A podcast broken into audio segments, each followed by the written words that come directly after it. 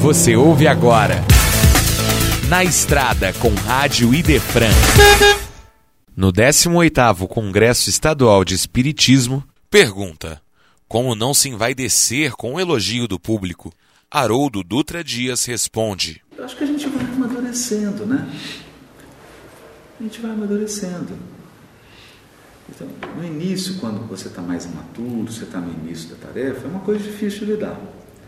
Aí depois você vai ficando doente, você vai ficando internado, você vai perdendo pessoas, né? você vai enfrentando as expiações da sua vida.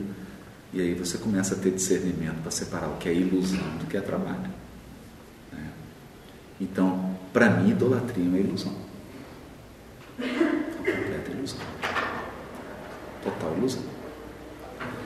E quando a gente está no auge de uma expiação pessoal, né, quando você está passando por uma dor muito grande, você percebe que é uma ilusão.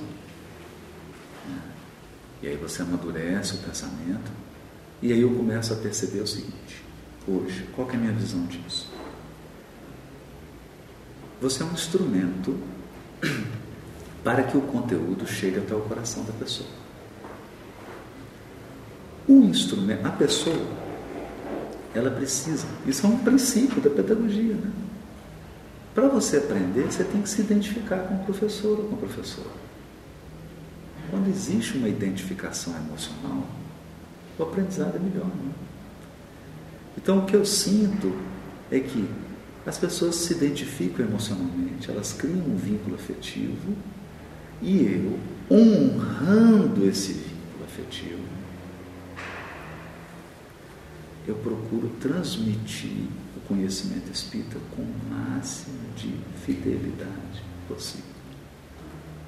Por quê? Eu sei que eu vou prestar conta disso. Eu acho que esse é o ponto em que um expositor mais vai prestar conta na espiritualidade.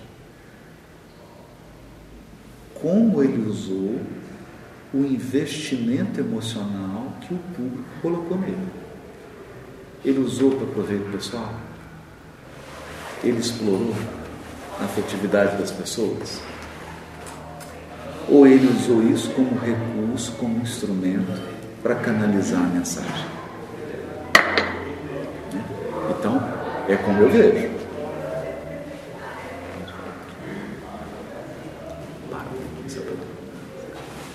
Sai tudo.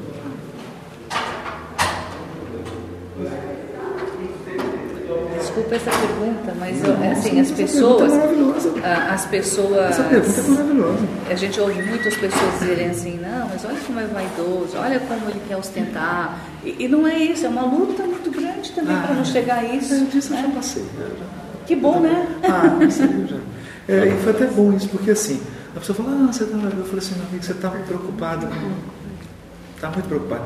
Eu tive um grande mentor que foi o Honório Abreu, né? Eu falava assim, ah, senhora tem medo de ficar vaidade. Eu falei assim, meu filho, para de preocupar com essa bobagem. Vai lá e faz o trabalho. Isso. Com vaidade ou sem vaidade. Exatamente. Faz o trabalho. Isso é bobagem. Faz o trabalho. Faz o trabalho. Porque as expiações da sua vida vão se encarregar de acabar com a sua vaidade.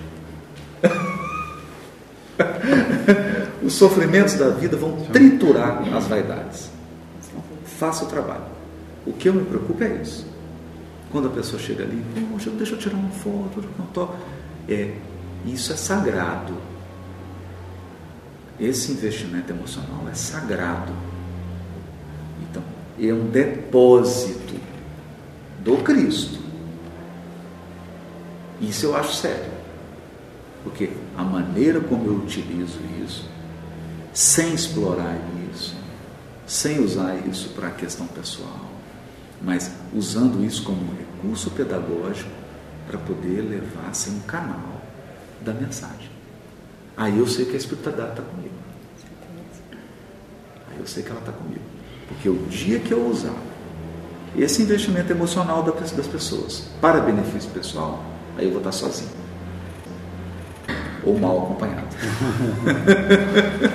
Esse foi na Estrada com Rádio Idefran, no 18º Congresso Estadual de Espiritismo.